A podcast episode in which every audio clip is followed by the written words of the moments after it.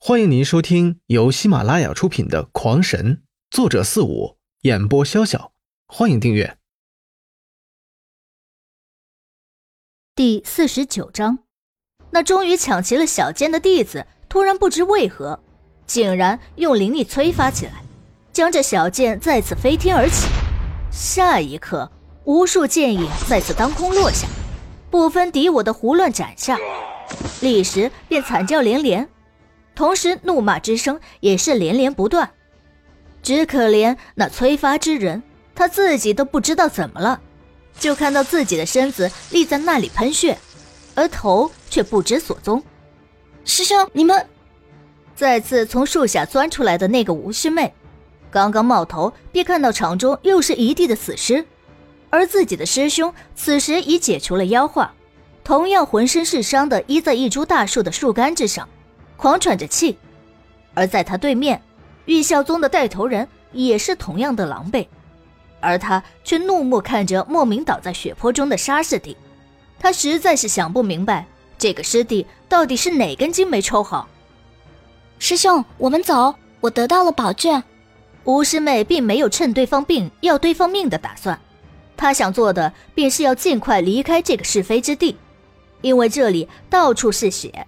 灵兽将会群聚而来，到时有再大的本领也要殒命。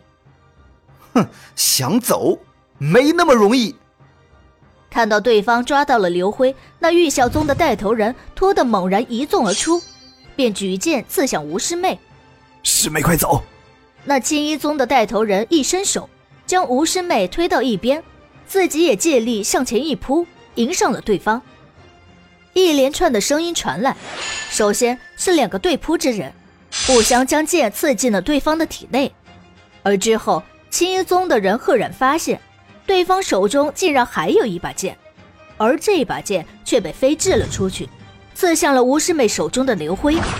接着，那刘辉却突的一声轻响，化作了一阵的墨雾消散不见，而被推倒的吴师妹此时也不知为何。他的头颅也莫名其妙的掉了下来，鲜血直喷。跟我斗，你们太嫩了点儿。正在这时，两位将死之人赫然发现，刘辉的身影突的在两米外的一株树下出现，同样是无力的软倒在树根，半依半躺在那里，手中正揪着什么丝线，由于太细，根本就看不清楚。你，这都是你。青泥宗的带头人猛然的猜到了事情的真相，原来刘辉在突袭五十人之后，便因为自己的灵力不支而软倒，而那时他是真的没有还手之力了。然而在这两宗一出现，并不着急抓他，而是上来争斗和抢宝，这便给了他时间，使他肚子里还没有起效的丹药慢慢的开始起效，灵力一点点的开始恢复。在大树倒下的那一刹那，刘辉便用一副木体身将自己的身形替换下来，自己则勉强的施展隐身术，然后悠悠将他拖到了一旁。这悠悠在吃了鬼面蛙的灵丹之后，不仅得到了鬼面蛙的人子焰，还得到了他的魅惑。虽然不能制造出一个全空间的幻想，但是让别人看不到自己还是很容易的。此时。他本打算逃之了事，这群人让他们自己打着玩去吧。一会儿血腥味会将灵兽引来，那就有的玩了。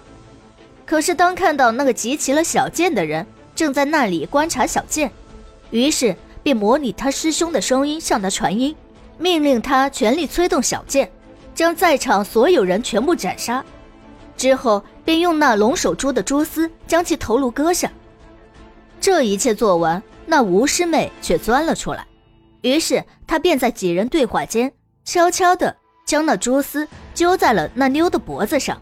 还没等他用力，那妞就被其师兄给推掉，头颅自然而然的也被蛛丝给割离了下来。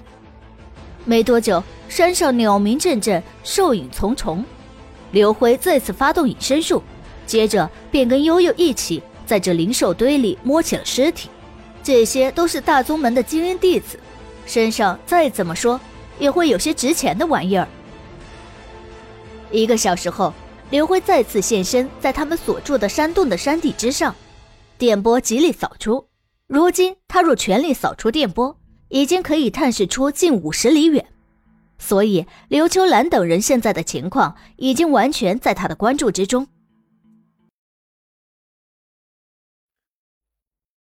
听众朋友们，本集已播讲完毕，请订阅专辑，下集更精彩。